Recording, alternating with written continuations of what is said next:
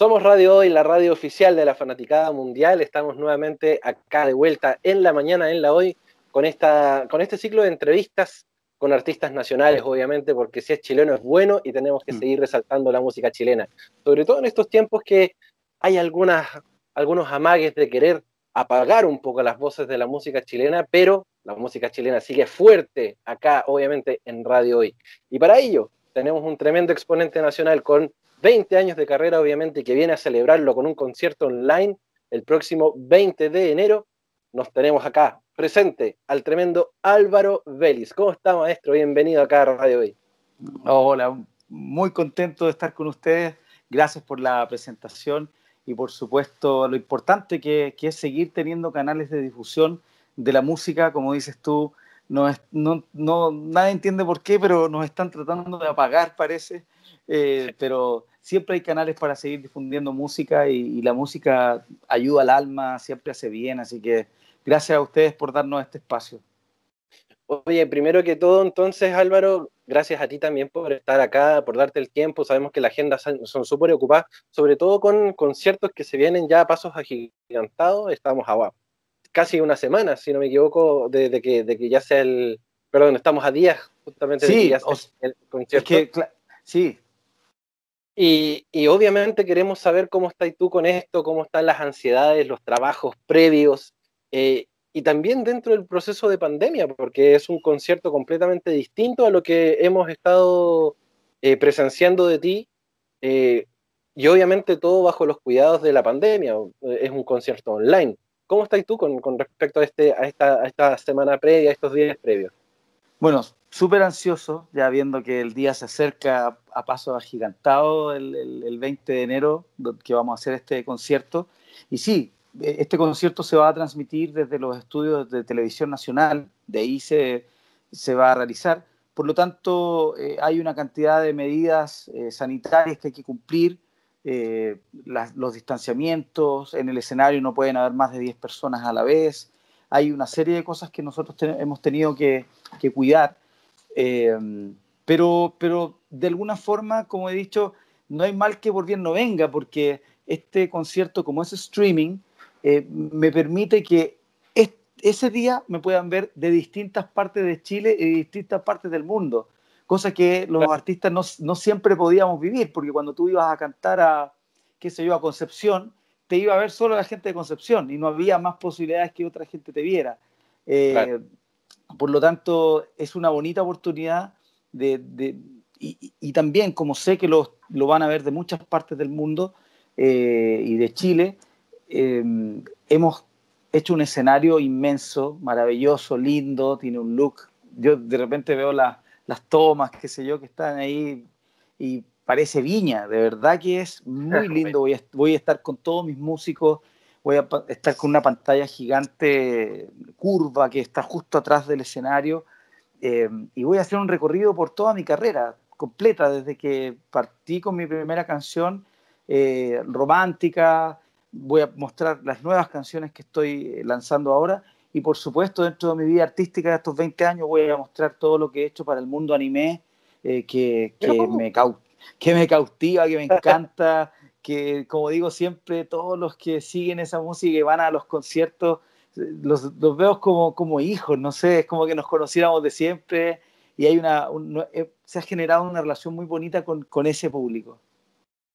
Oye, sí, vamos a ir hablando un poco de eso también porque estaba dentro de, de, las preguntas que te tengo preparadas, pero primero saber cómo estás tú también con el tema pandemia, cómo te, te ha tocado acostumbrarte también a, esta, a, este, eh, a este encierro, no tan encierro, que volvemos a estar en cuarentenado y ahora nos sueltan. Eh, ¿cómo, ¿cómo, te ha tocado vivir este proceso también de tu vida eh, profesional ante la imposibilidad de salir a cantar y, tener ese feedback directo con la gente? Bueno, las, las, los primeros meses fueron sumamente difíciles, tengo que decirlo, porque ya veníamos de un estallido social que no nos permitió eh, hacer muchas cosas. después de octubre, ¿verdad? Vino el verano que seguía esto del estallido, había algunos festivales que la gente se manifestaba y, y con toda razón. O sea, ¿qué te puedo decir? Yo creo que hacía falta que pudiéramos decirle a esta elite que tenemos tan especial, oye, párenla, por favor, ya déjenos de, no nos expriman más, de verdad en buena, paren, paren un poco y, y chuta, no, no, no nos dejen secos. Entonces creo que eso, si bien fue necesario que sucediera, pero las cosas, a veces las crisis, incluso en la familia, en la vida personal, a veces las crisis en algún momento duelen, pero uno siempre saca algo, por algo se producen. Eh, y después vino el verano y después vino la pandemia. Entonces a los músicos un poco nos tomó, veníamos ya del año pasado, del, 2019, digamos, eh, con, con, alguna dificultad. Entonces cuando vino la pandemia y estuvimos confinados, chuta, fue súper difícil. Eh, los primeros meses no, no sabía un poco para dónde iba la micro, eh, tenía un poco de miedo, no podías ver a tus seres queridos, no por ti, por ellos porque, porque si tú pasabas por alguna parte, te contagiabas, iba a la casa de, en mi caso, de mis hijos, los podía contagiar, era muy difícil. Entonces yo estuve lejos de la familia, lejos de mis hijos y por supuesto lejos de, de, los escenarios, que para nosotros es tan importante ver a la gente, eh, los conciertos que hacemos, por ejemplo, de, de música anime, eh, son, son impresionantes, tienen una energía que yo quedo cuatro semanas con energía, o sea, yo podría salir de ese concierto y correr hasta Arica y no parar, porque uno queda con una energía tan rica y, y cuando no tienes esa energía, esa recarga, empiezas a sentirte más débil como artista, empiezas a sentir la falta de, de, de, de, hacer así con el micrófono y que la gente coree la canción. Realmente fue muy difícil, debo decirlo pero también a veces, o, en esos momentos yo decía, bueno, o miraba en la televisión y, me daba cuenta que había gente que realmente lo estaba pasando aún más mal que uno. Entonces, como que uno decía, pucha, la verdad es que por un lado tengo que agradecer lo que tengo y por otro lado tengo que hacer algo para que esa gente también esté mejor, porque eso era un poco lo que mi sensación en ese momento, pero fue de todas maneras difícil. Sí, absolutamente. Yo eh, hemos conversado con muchos músicos acá en, la mañana en la hoy y, todos caen dentro de la misma conclusión, que si, bien efectivamente para ustedes dentro de la carrera musical y profesional eh, estar parados tanto tiempo es súper, súper contradictorio, em, también hay gente que la, que la, está pasando así como un poco, un poco más mal o mucho más mal que uno. Entonces, indudable, indudable. nosotros como, como medios de difusión incluso, ustedes desde la música, nosotros desde los canales de, la comunicación, también estamos llamados a, poder levantar un poco esos ánimos. Y, ahí la responsabilidad de ustedes como músicos también está eh, la posibilidad de seguir haciendo música, justamente, de seguir haciendo música, de que la gente que los sigue, por último, que los vea activos en redes sociales, que los vea activos en YouTube. Y eso ha ido como también transformando la escena de las redes sociales que ya no es solamente para tomarse la selfie, la fotito al, plato de comida, al, traguito que uno se sirve en la noche, sino que también ahora es una real plataforma de trabajo y de difusión cultural. ¿Cómo, cómo te ha tocado también vivir eh, este, esta adaptación a las redes sociales igual? Bueno, eh, es, tan cierto lo que dices porque antes se llamaban redes sociales, pero en realidad yo sentía que era más bien una, una exposición positiva por lo demás, pero una exposición de la vida, mostrar cositas que uno hacía, qué sé yo, pero hoy día se han transformado en un canal de comunicación. O sea, tú hoy día te conectas y se conecta muchos miles de personas y, tú puedes conversar, interactuar, conocerlos, saber sus nombres. O sea, lo que antes hacíamos a lo mejor en, una, eh, una, reunión social, hoy día tú lo haces a través de las redes sociales. O sea, eh, lo he pensado, se, lo se los he comentado a mis hijos, que son obviamente de, las nuevas generaciones, y yo les digo, yo no me imagino esta pandemia en los 80, cuando no había celulares, cuando teníamos cuatro canales en la tele, eh, cuando con suerte la gente tenía teléfono, cuando la gente con suerte tenía auto, eh, cuando los únicos canales de, de movilización eran las micros. O sea, de verdad que, creo que nos tocó en un momento al menos que donde hemos podido zafar con toda la tecnología, con todo lo que tenemos. Imagínate haber estado en cuarentenado yo pasé, si no me equivoco, como tres meses sin ver a mis hijos eh, y, por, estar en cuarentena, por estar, yo no quería tener contacto, yo no quería afectarlos a ellos, eh, pero los veía, hablábamos todos los días por video, eh, teníamos interacción diaria y, yo me imaginaba, decía, esto los 80 me habría muerto, o sea, me habría muerto de pena de no verlos, de no saber cómo estaban, de, de, no ver su día a día, su crecimiento, qué sé yo. Eh, por lo tanto, yo agradezco de alguna manera y antes las redes sociales me acuerdo cuando todo esto partió, no, que la cuestión, no, que el WhatsApp, no, que esto, que el Instagram, que... pero hoy día se han transformado en herramientas sumamente fundamentales y muy importantes y han ayudado mucho, yo creo, a, la parte psicológica, que nos sintamos conectados. De hecho, nosotros hemos llegado a, la, conclusión también de que, claro, si bien estamos muy separados quizá eh, físicamente, pero las redes sociales también han ayudado a que nos conectemos y estemos más cerca. El hecho de, poder estar conversando contigo a través de, una llamada de Skype, eso ya es justamente una posibilidad de cercanía.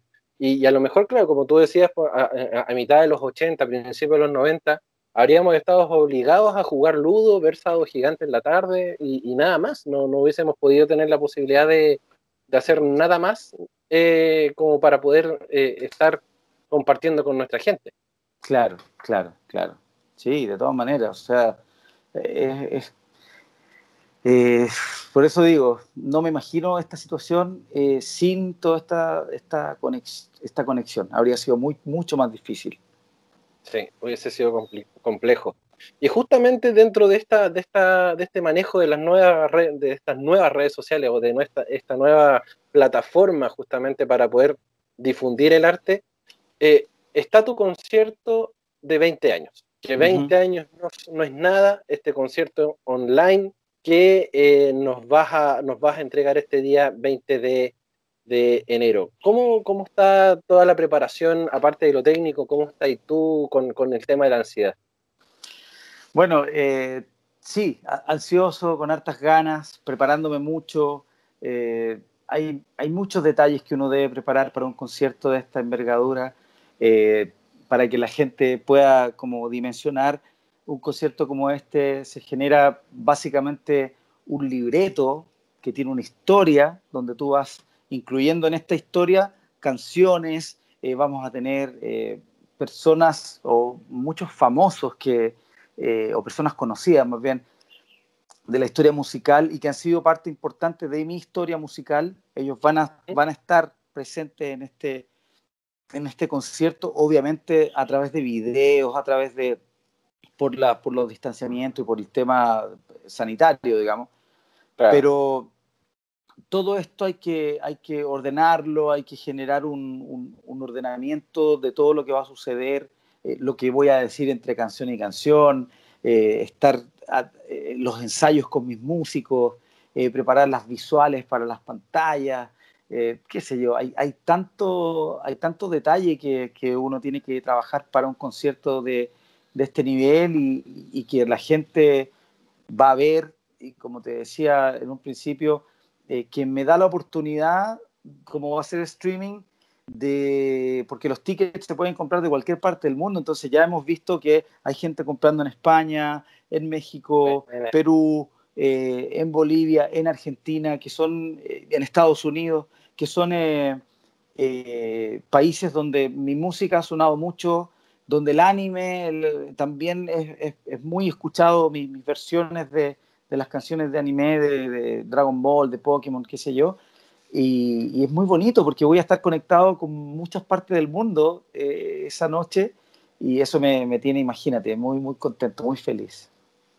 ¿En qué momento de, tu vida artística te pilla el anime? ¿En qué momento te pilla? Porque tú eres, claro, baladista, er, eres más por el lado romántico, el rock, del pop, pero de repente te cae la, la noticia de que vas a cantar la canción central de Pokémon y es como un, un, quiebre de paradigmas, porque tú venías de, en, otro estilo, en, en, otro formato. Claro, bueno, e, es, ¿sabes qué, ¿sabes qué tiene que ver, creo yo? O sea, no creo yo, es lo que realmente sucedió. Yo antes de, de comenzar mi carrera como cantante, como cantante, digamos, de baladas, como dices tú, ¿cierto? Como ya un disco, qué sé yo, para... Antes de eso yo eh, tocaba en orquestas de programas de televisión y yo me perfilaba como director de orquesta. Ahí iba mi, mi enfoque. Y, y, pianista, qué sé yo. Y lo que sucedió es que en ese momento yo en paralelo hacía muchos comerciales, muchos jingles para comerciales. Que era una cuestión paralela, que yo era como una pega, ¿me entiendes? Porque mi, foco, justamente mi foco era tocar piano y ser director de orquesta. Ahí estaba mi foco. Y me iba bien con eso además. Eh, pero me empezaron, como yo cantaba, cantaba bastante alto, entonces me empezaron a llamar para comerciales y yo empecé a grabar comerciales y, y, y empecé a, a, agarrar como, ¿cómo explicarte? Como un expertise, como un, un know-how.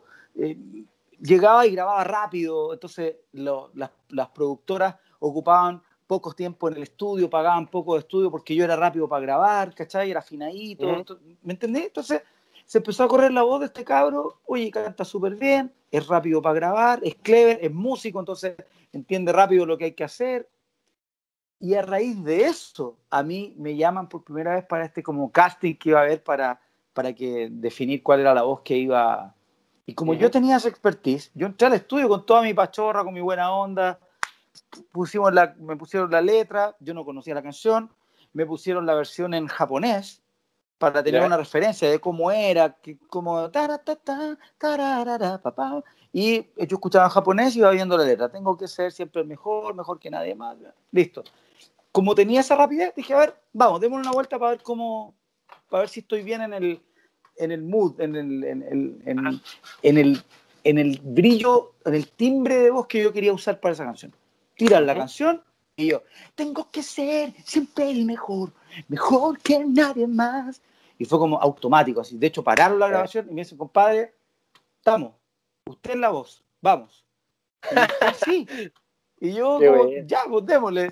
Y seguí grabando, grabamos toda la canción, pero la verdad, y en esto también debo ser súper sincero, en el año 97, 98, yo al menos, quizá había un mundo que ya seguía mucho a Pokémon y Pokémon era, era súper famoso en Chile. No tengo el antecedente tan, tan, si era tan, tan, hiper, súper, mega famoso en ese momento, pero yo al menos no lo, no lo ubicaba. Tengo que ser bien honesto. Entonces, cuando yo grabé, para mí fue una, una más. Pues. Pero claro, cuando ya aparece un sello discográfico, aparece, tiene que aparecer un, entre comillas, manager mío para una negociación y decía, pero ¿qué tanto color para esta cuestión? Entonces, uh -huh. perdón, ahí, ahí, me ves. Eh, sí, yo pensaba, ¿por, ¿por, qué tanto color? Y la verdad es que ahí me di cuenta que esto era una grabación para la canción central de una película a nivel mundial y que la versión en español de esta película en todos los países de habla hispana, incluido Iberoamérica en España, iba a ser mi versión y yo iba a estar en el cine con esta. Y ahí, como que recién empecé a cachar qué es lo que era Pokémon, qué es lo que. El, y ahí me doy cuenta de dónde estaba metido. Y claro, eh, ya yo ya estaba adentro, ya, ya había sido aceptado, así que eh, fue, fue dejar volar nomás y, y, fue, ha sido muy lindo, muy lindo. Creo que eh, era, mi, era como mi dualidad porque yo en mis conciertos, de hecho en este concierto el 20 de enero, voy a hacer un mix. Hay un momento que voy a hacer un mix y ese mix eh, te doy una primicia que no le he contado en ninguna parte, pero eso lo va a presentar Adrián Barba. Adrián va a presentar ese, ese, mix esa noche y, y, porque, bueno, porque Adrián te diría yo que es el ícono mexicano a nivel mundial eh, somos muy amigos, hemos cantado muchas veces juntos, los dos hicimos una versión de Slam Dunk y alguna vez en un concierto...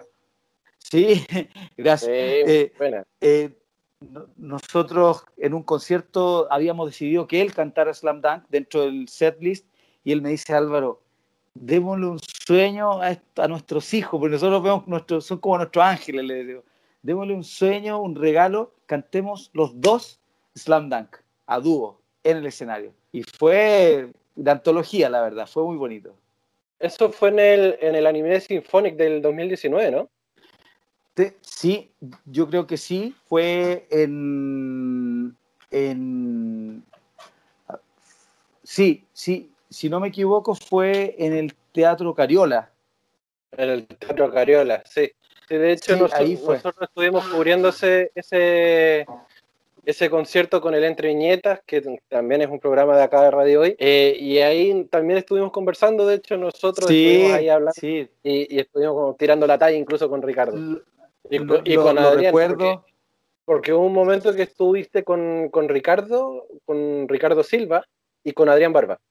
Claro, claro, claro. Sí, fue, fue muy bonito, muy bonito porque la verdad que a nivel latinoamericano creo que nuestras versiones se han transformado ya en clásicos.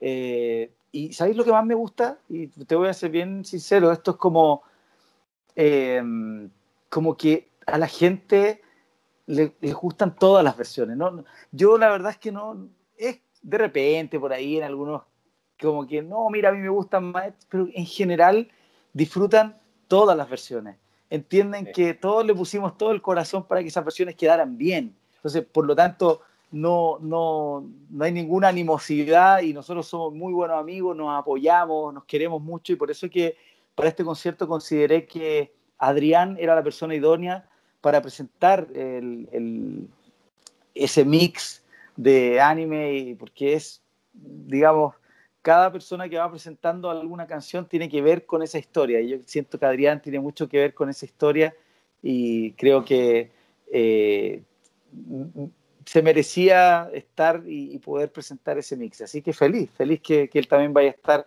en el concierto de alguna manera. Qué bueno. Obviamente todo de forma telemática, él desde México, para, para justamente poder también estar presente en este, en este en este aniversario de carrera, que son 20 años, 20 años no es nada del tremendo Álvaro Vélez, porque, claro, ahí uno se pone a pensar, el, anime también llegó aproximadamente hace unos 30, 40 años con fuerza acá a Chile. Eh, y, claro, cuando, cuando salió este tema de, de, Pokémon, eh, estaba, estaba, todo estaba todo el boom de Dragon Ball, de Slam Dunk, del Detective Conan, y Pokémon llegó como a mediados de los 90 y, llegó bien piolita y de repente explotó. De repente explotó y nos tiraron tres películas de las cuales tú también, también fuiste parte, obviamente con, con tu voz. Em, y, eso también ha, ido marcando también a generaciones, porque el, el, mundo de la cultura pop acá en Chile, quizá a lo mejor te había oído cantar baladas, como bien lo, lo veníamos contando. Claro, pero Con, el, con el tema de, de, de Pokémon, con el, el, para la película, fue como, oh, y este loco es el mismo que canta estas canciones. sí, sí, sí, sí, eh, eh, fue... Fue, un lindo descubrimiento para nosotros que seguíamos la serie incluso. Sí, sí. Bueno, eh, tu comentario un comentario generalizado, siempre me lo dicen, y, y, de hecho, si tú revisas, no sé, YouTube, los comentarios de la gente en otros países, qué sé yo, hasta como que bromean un poco con el tema, como como eh, el ídolo que canta Pokémon, eh, caché que también le gusta la cebolla, no sé, como, cosas así. Yo, yo lo encuentro súper genial, súper genial porque debe ser eh, muy impresionante para alguien que a lo mejor me conoce en el mundo del anime, por Pokémon, por Dragon Ball, de repente encontrarse con no sé vivir sin poderte amar. Como, debe haber ahí un, ah, una explosión en la cabeza pero, pero creo, insisto, vuelvo al punto, creo que cuando uno hace las cosas con cariño, con respeto, con responsabilidad, con orden, eh, la gente siempre va a apreciar las cosas bien hechas, más allá que sean tu estilo o no. No sé si me, me, hago entender, eh, porque te digo, los conciertos que hago siempre, y eso lo, yo lo veo, lo vivo, eh, el 90% de las canciones son románticas y van muchas parejas y qué sé yo, y cuando digo, bueno, he llegado a un momento donde tengo que contarles parte de mi historia musical y esta noche yo sé que hay muchas parejas, sí que estamos llenos de amor y todo, pero ha llegado el momento de rockear, ha llegado el momento de, de disfrutar y que vayamos todos, cerremos nuestros ojos y nos acordemos de esa niñez y parte de la cuestión, para, para, para, el cielo, pero mira, queda la embarrada, los gallos parados arriba, se olvidan de las pololas, es como que todo, todo se va al carajo. pero se transformó y él, y claro, yo, y yo a veces digo, pensar que hace cinco minutos atrás estábamos, que nadie muere de amor, pero ahora estamos todos aquí disfrutando. Por eso te digo, esta dualidad la gente la ha podido entender súper bien, súper bien. Esta calle mía con estas dos veredas lo ha entendido muy bien. nadie nunca me ha dicho, oye, pero nada que ver, ¿por qué cantáis esto si, si tú deberías haberte dedicado solo al anime? nada, para nada. De, hecho, se sorprenden y encuentran que las dos cosas las he hecho bien. Eso a mí me contenta mucho, por supuesto. Qué buena, qué buena. Oye, se nos comienza a acabar el tiempo de la entrevista. Podríamos estar hablando de música y de anime. bueno, tendremos que volver a hablar. Tendremos que volver a hablar. por supuesto. Por supuesto. Pero antes tenemos que recordar justamente cómo nosotros también podemos optar por las entradas al 20 años no es nada, este concierto online que vas a ofrecer. Eh, tengo entendido que están a través de Passline, ¿no? Sí, Passline, sí. Eh, para tu generación y todos los que me están viendo en este programa es mucho más simple porque para las generaciones que, de señoras que escuchan mi música más romántica, la verdad es que todo esto de Passline y comprar tickets virtuales y conectarlo al televisor no es una cosa tan, eh, tan fácil porque, porque es una cuestión generacional. Así que eh, me siento súper cómodo de decirle que está en Passline, en el buscador ponen Álvaro Vélez, van a llegar ahí al, al, al link y como te digo, el valor de la entrada es prácticamente simbólico, vale 5 mil pesos la entrada, que son, no sé, dos, dos bebidas, tres litros, no sé. Es, es, un, es un valor sumamente simbólico porque la verdad es que lo que yo busco es que esa noche haya mucha gente conectada, haya mucha gente viendo el concierto. Eso es lo que a mí me importa, ¿no? Acá no, no tenemos una búsqueda económica detrás eh, de esto. Eh, hemos tenido mucho apoyo, debo decirlo también, de la empresa privada, muchas marcas nos están auspiciando, así que por ese lado eh, estoy re contento. Eh, passline.com, pinchan el, el, link de Chile, ponen Álvaro Vélez y les va a aparecer, vale 5 mil. Bueno, para que les explico más a ustedes, ya saben, les llega un link al mail que ustedes pinchan y ya pueden verlo de cualquier dispositivo. Así que los espero, espero que disfruten esa noche a todos mis amigos que les guste el anime y que también por ahí les gusta eh, lo romántico, si no una cosa no quita la otra.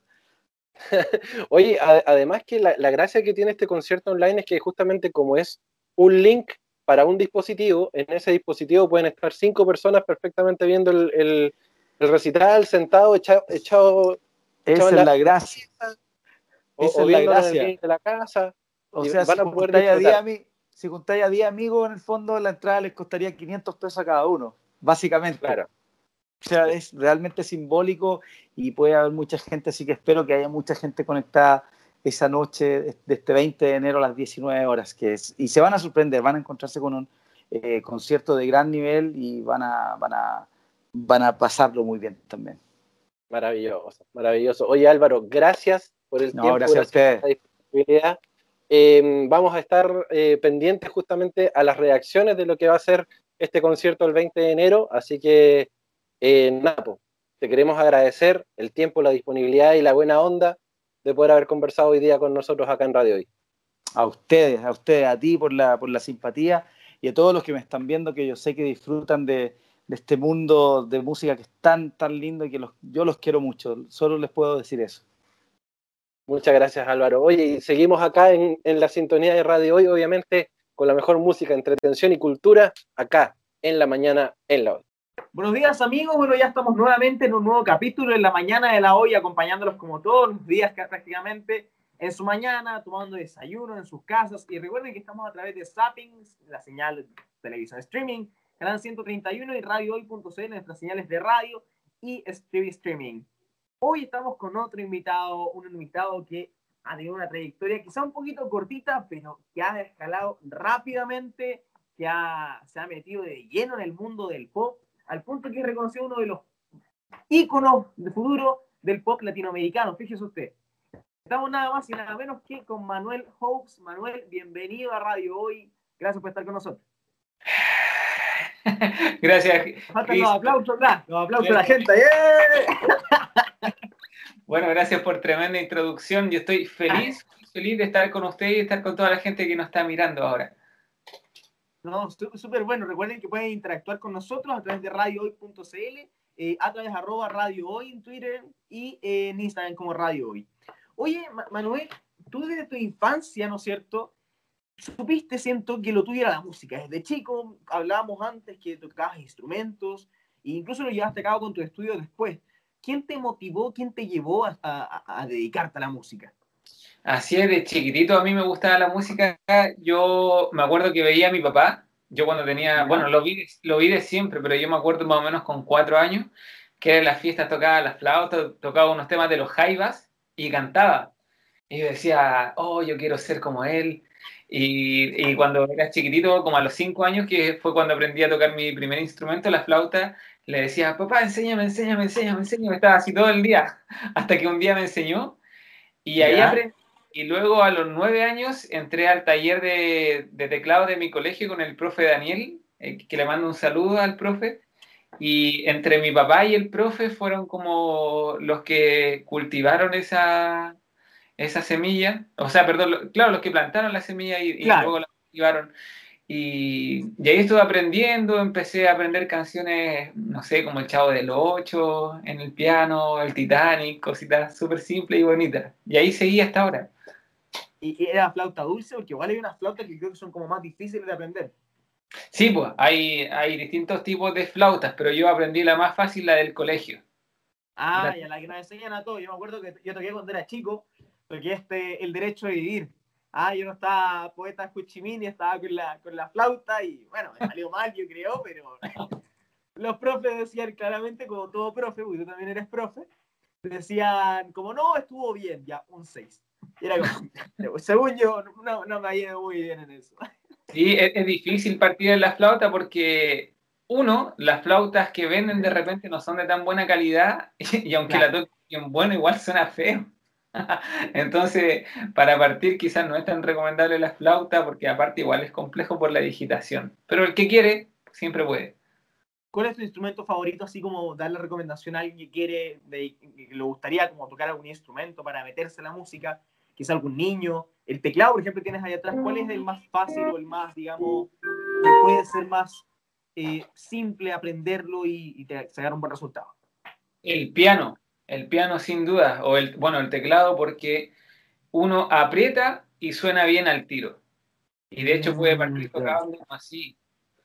En cambio, por ejemplo, a la mayoría de los niños les gusta la guitarra, pero la guitarra no suena bien al tiro, suena muy, Suena, suena mal al principio cuando uno no tiene la fuerza necesaria en la manito. Entonces, el más fácil es el instrumento. Yo siempre le, o sea, el, instrumento del piano. Yo siempre le digo a los niños que partan con un tecladito, que es lo más fácil, y si ellos quieren también eh, usen otro instrumento. Y tú atrás, atrás también tienes un teclado, un piano, no sé cómo, cómo cuál sería la diferencia de eso. Imagino que tú de repente en, tus tiempos libres lo tocas, o también tienes una guitarra eléctrica atrás. Los tocas como para matar el rato, ¿no? Eh, bueno, este piano lo voy tocando siempre como para estudiar eh, y también eh, para, para hacer las clases de repente. Hago clases online, como cuando los alumnos también y, y, acá ocupamos el pianito. Y vamos tocando ciertas cositas. Oye, lo mismo que tú decías, tú haces clases, eres profesor. ¿Cómo, cómo, cómo ha sido esto de hacer clases en pandemia?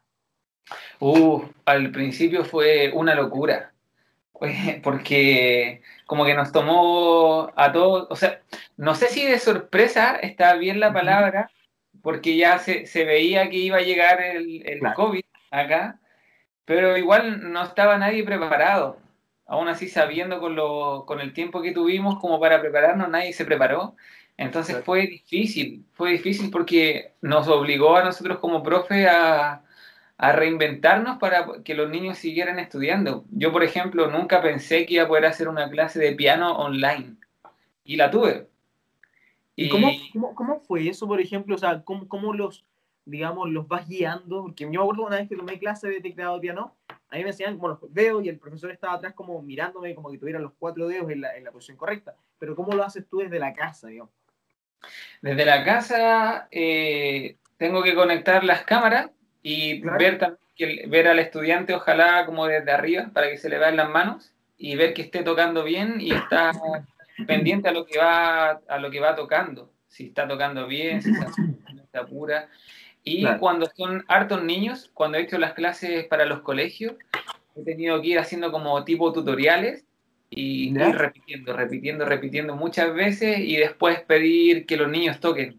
Y casi siempre los niños, ya, yo quiero tocar, los más chiquititos. Siempre, profe, yo, profe, yo. Y hago que toquen también para que los demás compañeros vean cuando alguien toca bien y cuando alguien se equivoca. Pero no para, para decirle, oh, te equivocaste, sino que para que los niños sepan cuando lo están haciendo bien y cuando lo están haciendo mal y poder corregir eso. Claro. Para darse cuenta también los errores y cosas así. Pero Exacto. eso mismo de los errores, yo te quería hablar de otra cosa. Tú participaste hace años ya, más o menos, no tanto tampoco, en The Voice Chile en la segunda temporada. Y prácticamente fue uno, uno de los, en los finales, ¿no es cierto? Entraste como un cupo que decía, tenías que ser tú. Tenía que ser Manuel el que, el que iba a agarrar ese cupo. ¿Cómo fue participar en eso? ¿Te ayudó a mejorar, a crecer como persona? Eh, sí, bueno, quiero contar cómo entré a The Voice. Eh, yo entré en la segunda temporada de The Voice y yo quería entrar a la primera, pero no alcancé a postular. no, ¿Se te pasaron las fechas? sí, se me pasaron las fechas, que en ese momento era- era un Ah. poco, un poco así volado con las fechas y con la puntualidad.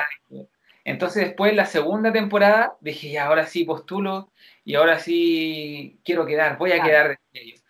Y me, me acuerdo que eh, vi las postulaciones online y yo me demoré como una o dos semanas en preparar un tema, que fue el que envié. Eh, Claro, por tenías, tenías que enviar una canción, creo, para como postular. Exacto, exacto. Saqué una canción, la preparé lo mejor que pude dentro de esas dos semanas, la grabé, estuve todo un día haciendo grabaciones para ver cuál me salía mejor. Y la- eso fue un domingo 31 de enero, me parece, si no me equivoco. Ya. Y lo envío y dije, ya, entonces ahora envié la postulación y voy a ir a los castings. Y me pongo a revisar, último casting que será para The Voice sábado 30. Y yo Ahí, dije, no, ahí no. está ahí en la que más, el final ya. Sí, pues el los castings presenciales ya se habían acabado, justo el día antes de que yo enviara el video, entonces dije, no, ya no quedé, y yo envié el video y, y me olvidé, pues yo dije, ya, ya fue nomás. Y me acuerdo que fui a un colegio, a una entrevista, un día, no sé, me parece que un viernes 4, me parece, de marzo, algo así, y, y yo acepté el trabajo, eso fue en la mañana y me llaman en la tarde, o el viernes 7, una cosa así, no, no recuerdo la fecha exacta. Pero era ya al final, cuando ya no había. Estaba, imagino que estaba nervioso, ¿no? Sí, pues yo, y yo había ido a la entrevista de trabajo, quedé, me dijeron, ya, profe, lo esperamos el lunes para hacer las clases de música. Y eso fue en la mañana, llegué en la tarde, había almorzado, me empecé a lavar los dientes, me suena el teléfono. Aló, hablamos con Manuel Ormazábal, que ese es mi apellido. Eh, yo, eh, sí, ¿quién me llama? Hola, usted habla con tanto, tanto de Canal 13. Y yo, ¿qué? Así, como que me saltó el corazón. Y, Claro. y yo dije, alguien me está haciendo una broma y, y me empezaron a decir, usted quedó seleccionado para pasar a la siguiente etapa de, de Voice. Y yo empecé a pensar, no, esto no es verdad, ¿a quién le conté? ¿Quién me está haciendo una broma? Y me acuerdo que no le había contado a casi nadie, pues, le había contado a mi pura familia nomás, a mi hermanita. Entonces dije, no, pues nadie, si nadie sabía, nadie me está haciendo la broma, es verdad. Entonces me dijeron, y tiene que venir el día lunes al canal. Y el lunes yo entraba a trabajar. Entonces yo le dije, chuta, y no hay ningún otro día que, que pueda ir, que el lunes entro a trabajar. Y me dice, no, aquí está ya la última, la última selección. Claro, Así el, que el knockout al final, que más Eh. adelante era la instancia knockout. Eh, no, no, no, eso era para antes de salir en la cuando, tele. cuando estás, sí, cuando estás en el concurso, después está el knockout. Entonces Sí. te llamaron al final y tuviste que ir el lunes. ¿Cómo lo Sí. hiciste al final con eso? Fue ese lunes y partí mi primer día de trabajo faltando el trabajo. Pero al menos lo justificaste, imagino, les dijiste como, no puedo ir por esto, ah, voy a ser famoso. Claro, yo llamé, a- llamé al jefe y le dije, oiga, ¿sabe qué? Eh, quedé en el, o sea, me llamaron para un casting en The Voice y, y no, no voy a poder ir el lunes a trabajar. Y lo Ya. único que escuché yo fue un silencio que se me hizo eterno. Y dije, me despidieron. Y me dijo, pucha, profe, eh, ¿qué le puedo decir? Que le vaya bien y qué nomás, pues, lo esperamos el martes. Ah, Así- pero buena onda, me te desearon buena suerte. Sí, sí, pues así que fui el, el lunes y ahí, claro, tuve el casting con los productores primero porque ese Claro. primer casting fue, fue sin, sin nada de este show de la tele. Claro, sin, sin el espectáculo, al final son cosas por detrás. Exacto. Oye, yo te, te voy a preguntar, en, en el programa luego que entraste, ¿no es cierto? Que te fuiste, digamos, una, una, te fue súper bien. Ah, ¿Conociste a alguien que haya impactado tu carrera, que haya generado un cambio como en, en tu forma quizá de, de ser como artista? Eh, miren, lo que, lo que yo más rescato de, de, todo ese proceso fue estar con mis compañeros, porque mis compañeros son increíbles. Eh. Yo me acuerdo que los escuchaba cantar y todos cantaban así muy bien y yo decía, oh, ¿qué estoy haciendo yo acá si yo canto ahí? y no, los chiquillos secos, secos. Y bueno, la Ana Torroja, que fue mi coach, ella muy, pero muy, muy, muy amorosa, es como una mamita, ella es como muy tierna. Oye, igual veo como que en ti al menos se repiten ciertos patrones, quizás, no sé, como más profundo, como en los estudiantes, porque uno piensa como, pucha, lo estoy haciendo mal, como, ¿qué hago yo acá? ¿Ah? Y, tú quizás por tu lado de profe ahora, quizás, luego que te lo digo yo, te, te das cuenta que sabes eso, como de, de, que te daba ese nerviosismo, bueno, que Ana, la, Ana Torroja, ¿no es cierto?, una, una crack también, con una trayectoria más consolidada, me imagino que igual te sentías como, como una sensación de lo que me decías tú, de ¿qué hago acá? ¿Ah? Como sí, de... pasé a ser como alumno, de profesor a alumno. claro, tenía una doble, una doble vida al final. Sí, sí, pero fue, fue una locura estar ahí porque estaba trabajando harto, más encima en el programa de repente nos citaban, me acuerdo que nos citaron a las 6 de la mañana una vez y, y me levanté como a las 4 y no dormí nada y, y recién... Nervios no, no, no, no dormí nada porque no me podía dormir tan temprano. Me habré dormido como a las 12, entonces dormí como ¿Ya? 4 horas y oh. llegué a las 6 de la mañana al canal y para grabar como recién a las 4 de la tarde. Entonces, estuve plata. Sí. Tan temprano que lo llamaba. Oye, pero igual en la competición más adelante tú llegaste a la instancia knockout. Luego de sí. que tú estabas con todo el nerviosismo de qué hago yo acá, igual llegaste a instancias prácticamente mucho más avanzadas. ¿Cómo fue llegar ahí? O sea, ahí me imagino que el nerviosismo fue mucho más grande. Sí, sí, yo estaba, yo pasé la primera etapa primero, que son las la audiciones a ciegas, ahí me escogió Ana Torroja, y claro. después tuve un duelo con, con Sergio Lagos, y ese duelo yo como que lo perdí entre comillas, eh, porque Ana Torroja escogió a Sergio, pero claro. a Nicole y a Fonsi les gustó mi presentación también, entonces en, esa eh, oportunidad existía la opción de robarse, de que los coaches podían robar a los participantes que les gustaban. Y los dos apretaron el botón y yo ahí escogí irme con Luis Fonsi. Entonces seguí hasta la siguiente etapa, hasta los knockouts, y hasta ahí llegué. Ahí estuve con la Sofi y con el Lucas. Y el Lucas fue el que pasó a los programas en vivo. Y yo llegué hasta ahí. Fue, fue una buena experiencia. Si la tuviera, claro la repetiría, pero haría algunos cambios tal vez, porque no, no, tomé, no, tomé, las mejores decisiones, pero de todo se aprende, que eso es lo bonito de la vida. Lo malo es que ahora ya no se hacen tantos programas así como, no son tan, tan, tan frecuentes. Oye, y por otra parte, o sea, ya saliéndonos del mundo de la televisión, de todo eso, en, en la parte personal de Manuel Ormazal, como en, en, tu, en tu persona, ¿Cuál sientes que es la persona que hoy en día, en la actualidad, te entrega más apoyo o, o es más fundamental en las metas que, que, tú tienes por delante, o sea, en tu carrera o como en tu, en tu vida? Mm, mire, tengo la suerte de recibir apoyo de muchas, muchas, muchas personas.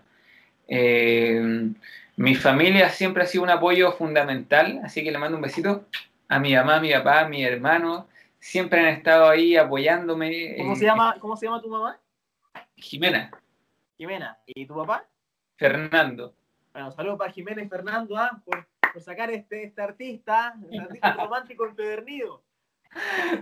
Y bueno, mi pareja también me, me, apoya harto y mis amigos también siempre están ahí, los músicos con los que toco. Entonces tengo la, la bendición de, de, tener apoyo por todos lados. Qué rico, eso es súper bueno. Sobre, y siento, lo hablábamos el otro día con otra chica que también es súper fundamental, tener el apoyo de la familia, que al final eh, es lo que te dan el, el, puntapié inicial, digamos, para, para seguir adelante. Oye, ¿y qué tal con los tiempos de producción? Porque tú tienes una guitarra atrás, tienes tu teclado, quizá produces en la casa. ¿Cómo ha cambiado esto o, o se ha mantenido con la pandemia? ¿El, el tiempo de, de, producción? Claro, o sea, ¿has podido seguir produciendo? ¿Has tenido que dejar de lado? Sí, mire, en, durante el 2020 hubieron unos meses bien duros eh, de trabajo. Los, los, colegios como que le hicieron así a los profes, absorber, modo absorber profesores. Fue, fue Los primeros, los primeros meses de la pandemia, ¿no? Me imagino. Mm, o todo el año. Los primeros meses y los que vinieron y los que vinieron fue casi todo el año. Al final como que la cosa ya se relajó. Pero fue también eh, ensayo y error porque no estaban preparados, entonces. Aprovechar de hacer un mensaje a todos esos apoderados que quizás no están viendo. Si usted tiene el número de teléfono, de WhatsApp del profesor, no le escriba a las 10 de la mañana. Yo he leído muchos testimonios por internet de profesores que le dan el número de contacto a los apoderados y le escriben, no, mi hijo le fue mal en esto, pero ¿cómo? Y empiezan a reclamarle por cosas. No sé si te ha pasado a ti. sí, me ha pasado, me ha pasado no me han escrito tan tarde, si o sea, a las 10 de la mañana, tarde en la mañana, me han escrito tarde en la noche. Claro, o sea, tarde en la noche, 10 de la noche me refería. No, pero claro, hacer un llamado a los apoderados que no están viendo, por favor, respetemos la privacidad de los profesores también, ¿ah? Como, también tienen una vida. por favor. No, Agradecido de los apoderados igual, así que han sido siete igual. Siempre me apoyan también, así que buena onda contigo. Súper bueno la relación. Oye, ¿y qué tal con, por ejemplo, tú, tú produces tu música, ¿no es cierto? ¿Cómo, cómo las, o la, o la, o la, sí, la produces en tu casa? ¿Cómo ha sido reunirte con productores, con otros colegas? ¿No has podido hacerlo presencialmente, me imagino? ¿O sí lo has em, hecho? Empecé hace muy poquito, empezamos en diciembre, como la segunda o tercera semana de diciembre. Me junté, sí, me junté con mi productor después de mucho, mucho tiempo, que yo trabajé mi disco anterior con Nicolás Alba y el nuevo material también lo estoy trabajando con él. Pero claro, al principio tuve que eh, tirar ideas acá en la casa, no fue como llegar y juntarse porque estaba todo más complejo. Así que eh, me junté con él y ahora también he estado dentro de estos días produciendo con él, he estado yendo al estudio, así que estoy contento con el resultado, que se viene algo muy latino, muy, muy sabroso, así que va a estar bueno. Eso es súper bueno. ¿Y cómo lo has hecho para ir al estudio? O sea, ¿te puedes utilizar por medio de transporte privado o transporte público? No, me voy en, auto para allá. ¿Ya? ah, qué bueno. Sí, yo estoy en fase 3 acá en la comuna, así que no hay ningún problema. Ah, no, eso es súper bueno, al menos para tener los cuidados, que imagino que para ti también tu voz es algo súper fundamental, o sea, tú, tú, cantas con un corazón, para la gente que no, yo, yo, yo, vi tus videos en vivo, por ejemplo, en una, no me acuerdo cuál es la, en la, ¿cómo se llama esta? La Fonda, una Fonda 2017, estaba viendo un video, y la gente con los aplausos para que vayan a ver los videos, están en YouTube, están en plataforma, y, y con, un, con, una, con una, ¿cómo se diría? Una, una, una viveza ¿ah? muy buena, me, me gustó, estaba, bien bueno. Gracias, sí, no sé, uno cantando después como que otra persona. Claro, te emocionas también, es lo que te gusta, lo que te gusta hacer, la música. Así es. Y lo mismo de la música, por ejemplo, uno último sencillo, ¿no es cierto?, fue Tierra, una de tus últimas canciones. ¿Qué tiene de diferente esta canción con las otras? Con las otras que has sacado? ¿Sientes que te conecta más con un mensaje romántico? Bueno, Tierra habla, habla de, vivir las cosas como con los pies bien puestos en la tierra, como bien aterrizados, como de ir disfrutando cada proceso, y no solo en el amor, sino que en la vida también. Por ejemplo, tomarse, la vida con calma también. Exacto, cuando uno tiene un proyecto personal, de repente dice, oh, quiero hacer esto, quiero hacer esto, pero a veces no toma en cuenta que para llegar a esta meta hay todo un camino por recorrer. Entonces, como que habla, habla de eso, habla de no desesperarse tanto por encontrar el amor, sino que el amor va a llegar cuando tiene que llegar. Y, y lo diferente que tiene de las demás canciones es que, mm, no sé, siento que es genuina, como que no, no, no, lo sé explicar, es algo como que llevo muy dentro, que lo logré sacar y, y que tiene raíces muy latinas. En cambio, en comparación con las otras canciones. Entonces fue como un punto de calmémonos un poco, como tengo que tomar una pausa, o, o fue más un mensaje que quisiste entregar. Fue ambas, ambas dos. Sí, sí, porque también estaba en una etapa de la vida como que eh, yo venía así como con mucha ansiedad de muchas cosas y eso como que, como que la canción llegó como un regalito para mí. Me sirvió. Ansiedad, ansiedad por tu carrera por, o por otras cosas por las carreras de, por la carrera de, querer conseguir esto, querer estar acá, querer estar allá, entonces fue como un, palo así como, oye, disfruta la vida. Claro, disfrutar la vida y al final yo me imagino que quizá, con tu faceta de profesor, quizás lo, los niños, los estudiantes a los que les enseñan, quizá ellos te entregan un poquito de vida, ¿no? Como, me imagino que también tu, tu, tu, tu fase de docencia, ¿cuál es la que te gusta mucho más, como tu, tu lado docente? Todo el rato, sí, los niños son una, una bomba de, de amor, de energía. De repente Claro. uno está así como bajoneado y los niños, Claro. profe, y uno se alegra, es inevitable alegrarse. Claro, y es rico eso, ¿no? Yo imagino que igual echas de menos eso de las salas de clase, ¿o no? Cuando él Sí. llegaba a la sala, imagino y decía como, profe, profe, ah, profe, una duda, una duda antes que se vaya. Todo el rato, sí, se echan de menos los abrazos, eh, el profe lo quiero mucho, estar Ah, contando, tocando ¿Te instrumentos. te llevaban regalitos alguna vez? Yo me acuerdo cuando era chico, muy chico, le llevé una vez una manzana a una profe. Le dije una manzana en la mesa. Sí, har- hartas veces, hartas veces me llevé regalitos, me hacían dibujos, dibujo era lo que más me hacían los niños. Mm. Hay hartos artistas entonces en, en el- en los cursos. Sí, algunos otros me regalaban chocolate, o- otros me regalaban, me acuerdo, que tenían galletas y las sacaban, profe, ¿quiere? Y me, la- me ofrecían muy lindo los niños. Qué rico. ¿Y cuál, cuál es el regalo que más te ha gustado recibir? ¿El chocolate o, o- o los dibujos? Los chocolates. Ya, ahora para, para que tengan pura buena nota, chocolate para Claro. ah, lo que están viendo.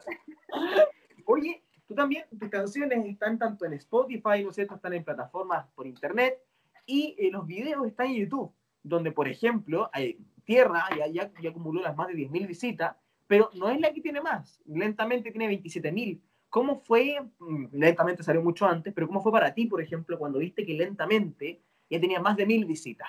¿Te sentiste como, como wow, a ver, o, o- no? Como muy, como, como Fue- ¿qué está pasando? Sí, fue loco, fue loco porque, bueno, yo cuando subo al- algún material como que me entrego así que pase lo que tenga que pasar en verdad. Claro.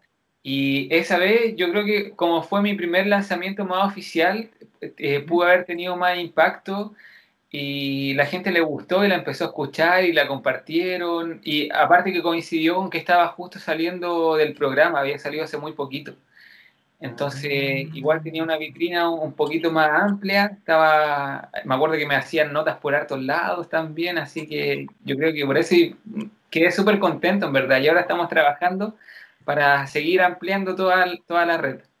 Oye, pero aprovecharon muy bien, al menos, aprovechaste muy bien esa, esa vitrina, luego que lentamente, por ejemplo, lo que decíamos, que Tierra también acumuló más de 10.000 visitas ya. Entonces, no es como que ese reconocimiento se haya, haya desaparecido con el tiempo, persiste, de, de tus fanáticos, de la gente que te escucha. Claro, sí, gracias a Dios ha seguido la gente escuchando eh, las canciones y ahora estoy preparando temas nuevos para que ya lleguen fresquitos. Eso es súper bueno. Atento ahí todos los fanáticos. Y también hay otra cosa que quería mencionar. Tú has sido ampliamente reconocido, no sé cómo te va a tomar esto, como la nueva voz del pop latinoamericano. ¿Cómo te tomas esto? ¿Te sientes como la nueva voz del pop latinoamericano? No sé, no sé, yo te, estoy con José que me ayuda mucho Ya. y me dice, oye, tenés que creerte el cuento y me pegas. y yo, yo no sé, me, ¿Es como tu coach, como algo así? Claro, sí, es uno de los chicos con los que estoy trabajando y él el que se encarga como de decirme, oye, mira, vamos a estar en este lado, vamos a estar en este otro lado, ándate por este camino, así. Y, y él me dice, tú tienes que creerte el cuento si tú eres bacán. Y yo como que, no sé, no sé, a veces no me creo mucho las cosas. De hecho, cuando estaba en el, en el programa, me empecé a, me empecé a pasar el, el cuento y si estoy en un sueño, empecé así. Entonces, como- que a veces me como- creer. como, estoy acá. ¿ah? Como- Claro. A veces me cuesta creerme un poquito las cosas, pero no sé, se siente bonito escuchar eso de, de ser la, la nueva voz del pop latino, así que hay que trabajar nomás. Yo, yo lo he leído por ahí. Igual yo siento que en el mundo de la música, confirma si es cierto, igual debe haber como una, una, una lucha de egos, ¿o no?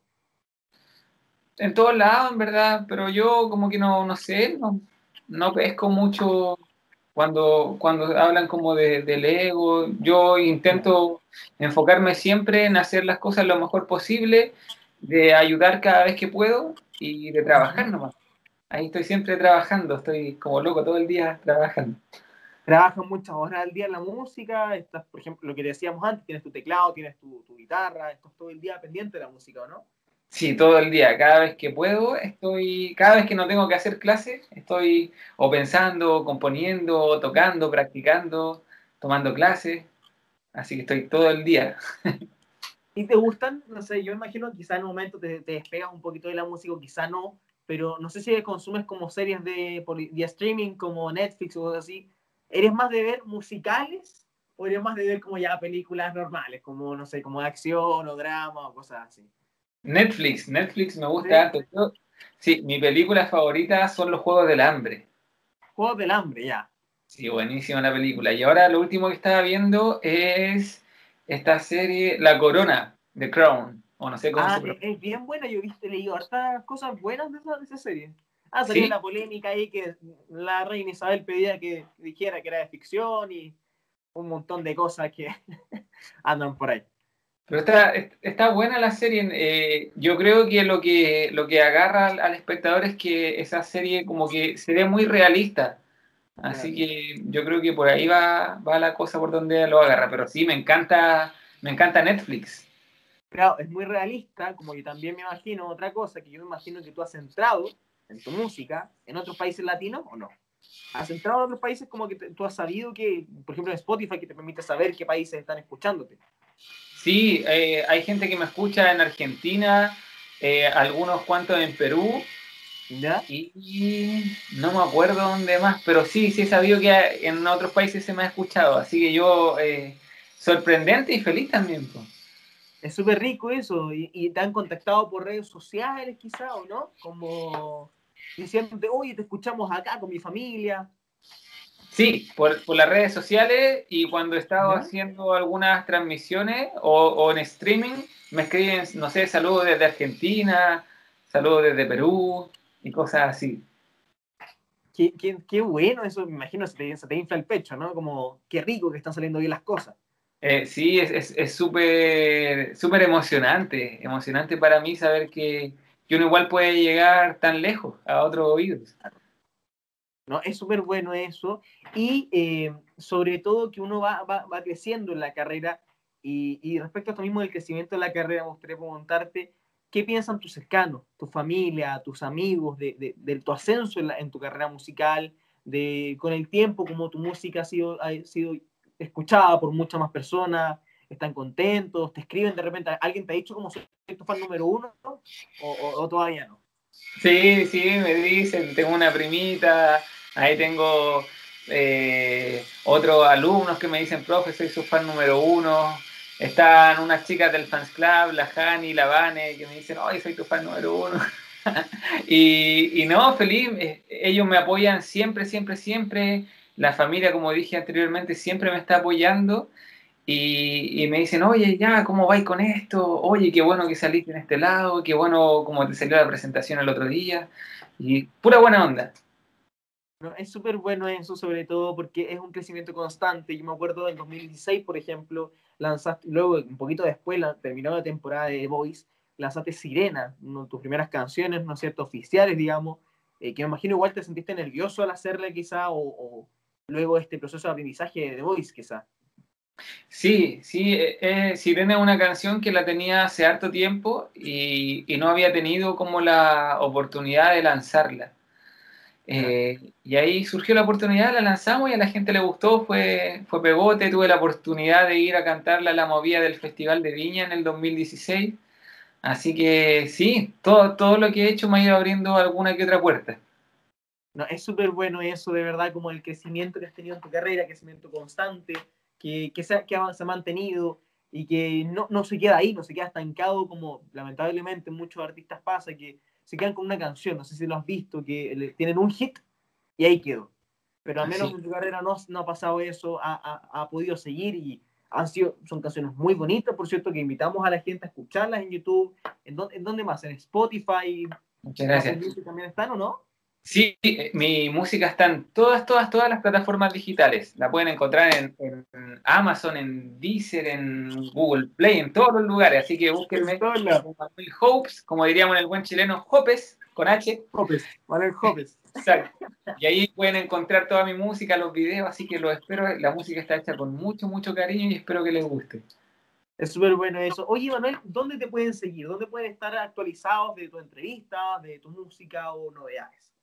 En Instagram y Facebook principalmente. En esas dos redes sociales estoy siempre publicando todo. ¿Y cómo sea? ¿También Manuel, Manuel Hopes? Sí, exacto. Manuel Hope, Manuel Hopes, Manu Hopes, como sean, lo ponen y les voy a salir yo.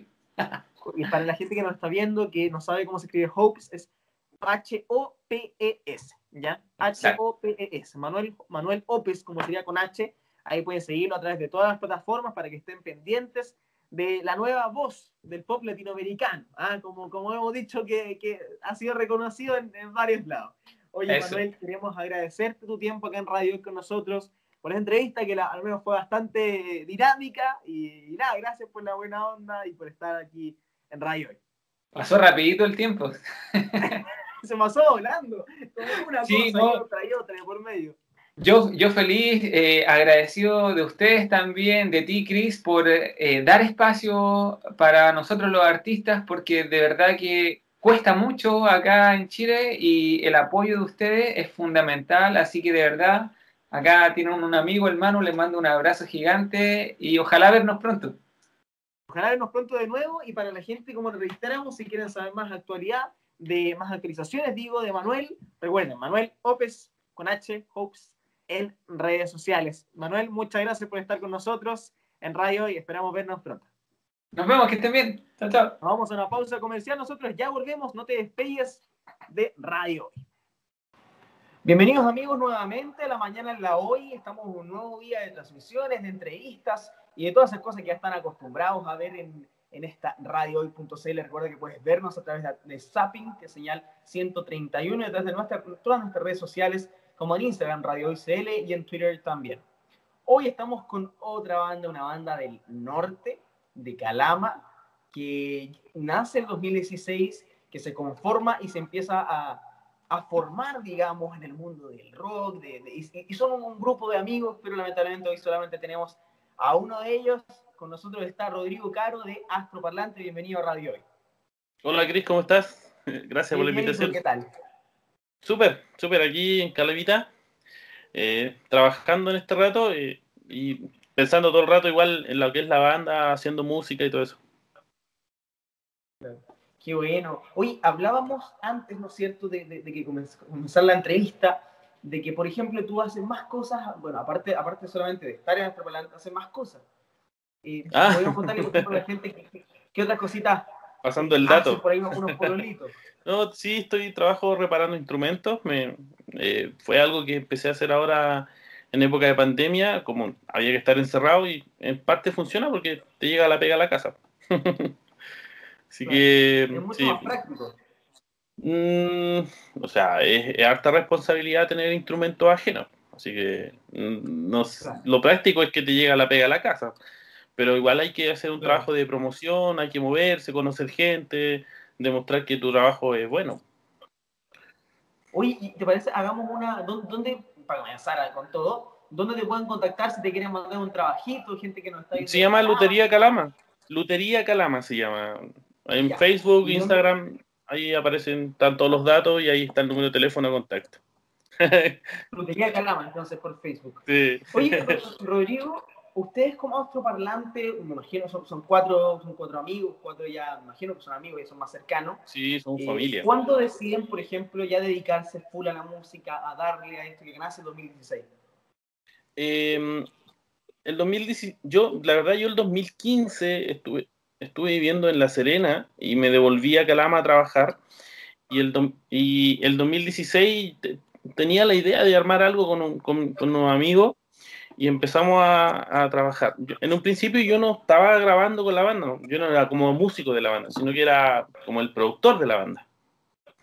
Ya eh, estaba encargado de grabar, incluso en el primer video que hicimos que se llama Desapareceré, yo no aparezco, sino yo aparezco en los créditos. Ahí estaba, ahí estaba Felipe, Felipe el cantante y el baterista eh, Patricio, que son los que están actualmente todavía, y había otro guitarrista que ya no está. El 2017 tuvimos un receso completo casi todo el año y el 2018 después de unos eventos que hicimos, porque a nosotros nos gusta estar haciendo cosas siempre, entonces después de unos eventos que hicimos, em, eh, llamamos a, a Paulo Valderrama, que es el guitarrista actual, y creo que es el definitivo. por, mi, por mi cuenta, ojalá que nunca haya más, más cambios en la banda. Pero la verdad ha, dado resultados. Y somos amigos, como decías tú. Somos amigos, somos familia. Pasamos harto tiempo juntos trabajando, estamos conversando siempre, todo el día por chat, eh, buscando ideas, armando cosas respecto a la música. Entonces, y este desde 2018 en adelante ya nos fuimos de corrido. Hemos hecho ya hasta el momento siete canciones que están grabadas en el, ya están lanzadas, incluso siete sencillos que están en Spotify, están en todas esas plataformas de música y también tenemos videos clip que están en, YouTube. Y mm, no ha ido bien, creo que no ha ido bien. Eh, de a poquito hemos ido aprendiendo, mejorando nuestra producción, nuestro sonido, eh, hemos, nos hemos asesorado bien con buenos, con buenos eh, productores también, buenos músicos. Estamos, siempre estamos buscando a alguien que sea mejor a nosotros, porque así tú te impregnas. Claro, al final van mejorando, van mejorando como, como conjunto, digamos. Oye, me llama esto que tú mencionas del guitarrista, de Paulo Valderrama, han hecho cambio de guitarrista. Me imagino que han surgido uniones y también han surgido conflictos, como para quizás para cambiar guitarrista. No, no, no, simplemente fueron, creo que son etapas, fue una etapa nomás, fue una etapa de, de transición, no sé, de la banda, que estábamos ahí buscando algo, no sé. Pero también fue, no fue nada así como que, no, tú, no, son cosas de voluntades propias nomás. ¿Quién quiere estar y ah, quién no quiere estar? Eso es. Cosas que pasan al final. Sí, sí, eh, creo que es normal, pero la idea es no también hacer, siempre estar haciendo cambios porque vas perdiendo identidad. La idea es, es conservar una identidad, formar un estilo y mantenerlo, conservarlo en el tiempo.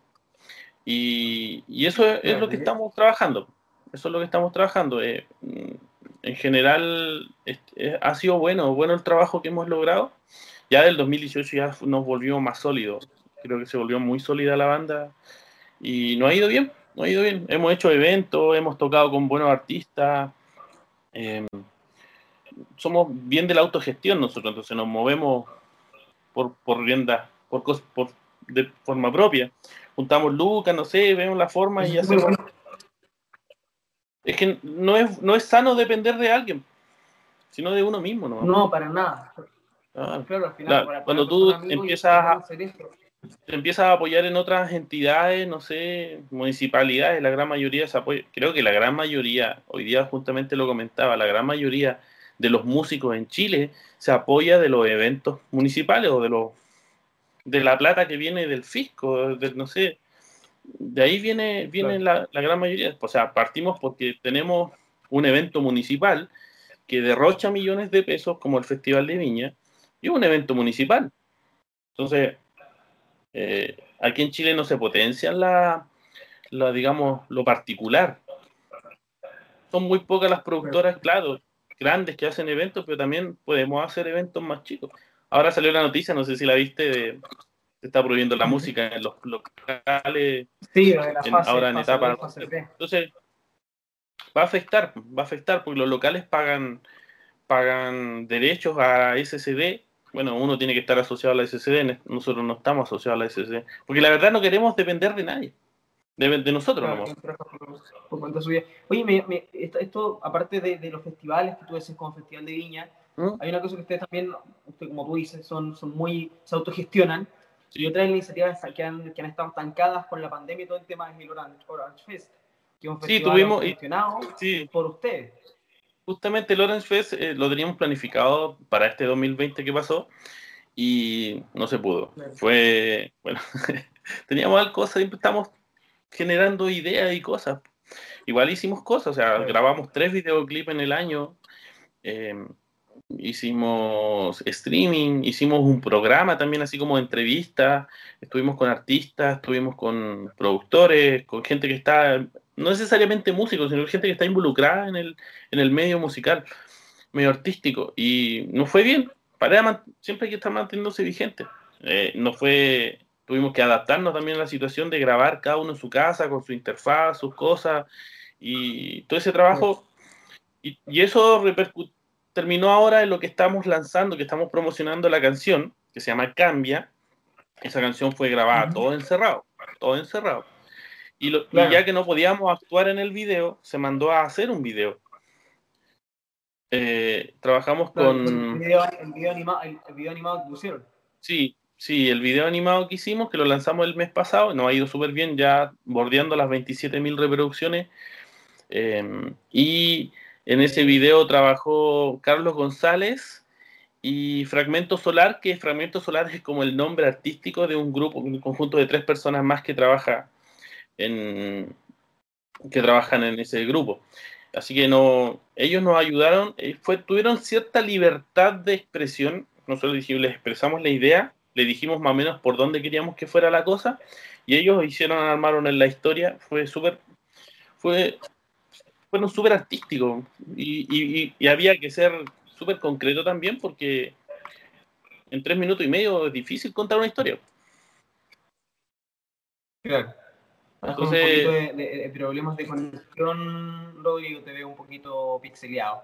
A estas cosas de- ¿De yo? de- del internet, de, la- de estar a distancia. Claro. Eh, es Sí, ¿el audio funciona? Sí, sí, o sea, se estaba cortando un poquito de repente. Oye, Claro. quería hablar de otra, otra cosa siguiendo con esto de que has estado, que está a la distancia, ¿no es cierto?, ensayando. ¿Cómo ha sido para ustedes de diferente? Porque imagino que igual eran, son muy cercanos, ¿no es cierto?, estar de, como piel con piel, como se dice.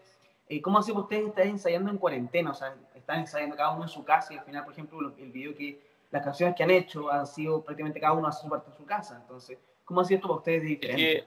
llevamos, a ver, ahora nosotros bajamos a fase 2 el jueves, entonces hemos estado con harta sí. libertad, si no me equivoco, desde noviembre, o, sí, o- noviembre, octubre, Claro. por ahí. Y ahí ya pudimos juntarnos, empezamos a trabajar, rematamos las grabaciones que nos quedaban pendientes, porque cambia, la canción cambia, está dentro de un EP que estamos lanzando en febrero. Sí.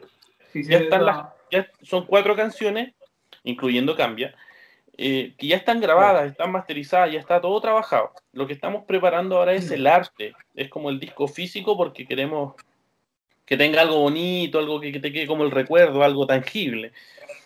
No solamente subir un- unas canciones y listo, ya no, queremos que sea algo más bonito. Y a la parte queremos hacer un lanzamiento vía streaming, que no sé ahora cómo lo vamos a hacer porque no nos vamos a poder juntar.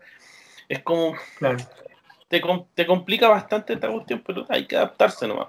Yo creo que lo vamos a hacer igual, lo vamos a, lo vamos a lograr.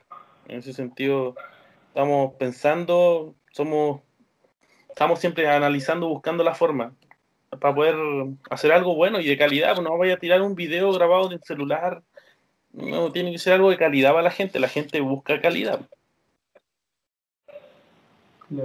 Sí, al final lo que gente busca es, es un buen contenido de canciones y como tú decías, son cuatro canciones, ¿no es cierto?, de su EP, que son Cambio, ¿no es cierto?, El Origen, La Duda y Ciudad de Estrellas. Sí, Me parece que esas están son masterizadas, están como Está todo listo. está todo listo. Lo único que faltaría, bueno, ¿Y incluso hace, y hace cuánto han estado, hace cuánto han estado trabajando en este, en este disco? Este EP lo empezamos a trabajar junto con Cambia en julio, desde julio. Ahora, ¿por qué se demoró? ¿Por qué se demoró? Porque lo que demoró fue el, el- la edición del video. O sea, dibujar, después hacer toda la animación, armar todo. Es un trabajo súper largo. No es, como, es más difícil incluso que grabar uno, un video y armar, juntar tomas y armar un video. Es mucho más difícil. Sí. Así que... No, eh, la animación sobre todo, claro. Sí, nosotros súper agradecidos con los muchachos que nos hicieron el video, porque justamente nos dimos cuenta y aprendimos, porque en esta cuestión tenéis que aprender de todo lo que te pasa y, y, se- y nos dimos cuenta que hacer un video es muy difícil, más si has animado. Pero sobre todo, imagino que este, este proceso de aprendizaje igual ha sido bastante largo. Por ejemplo, otra cosa también que yo quería mencionarte es que ustedes en 2016 se tomaron, bueno, un poquito después de 2016, se tomaron un receso. ¿Cierto? Se tomaron un receso, Claro. como una, una, una, una pausa. ¿Y por qué les pasó? ¿Por qué quisieron tomarse un No, receso? como te digo, son cosas personales de cada uno y Ya, ok. son decisiones nomás. O sea, oye, dejémoslo hasta Ah, aquí un tiempo y veamos qué pasa. Eh, con Felipe estuvimos haciendo algunas otras cosas aparte. eh, entonces, pero lo importante es que nos pudimos volver a juntar y, y- y retomar el trabajo Claro. que el 2016 y alcanzamos a hacer dos videos, o sea, aparte de desapareceré, y después el- hicimos también una que se llama Tu Universo, y ahí ya aparezco yo, tocando, pero pero mm, ahí está de la guitarra. Y él nos acomodamos a la situación en realidad. Pero sabíamos que nos faltaba un integrante. Estábamos viendo si buscábamos un bajista o un guitarrista. Y el 2018 entró Paulo a la banda. Y eh, fue, que, ¿Cómo sido el ingreso de, de, Paulo? No, fue un acierto. Fue un acierto. El Paulo tiene muy buenas ideas, es muy buen guitarrista, es súper original.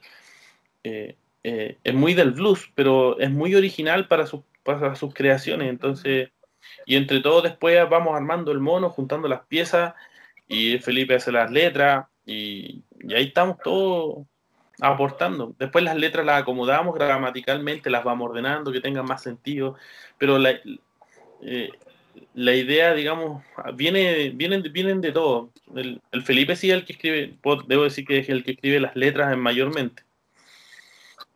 Que está en voz, el cantante. Sí, sí. El Felipe tiene, tiene así como buen espíritu en ese sentido para, escribir. Eh, son hartas, hartas cosas que uno tiene que romper como músico.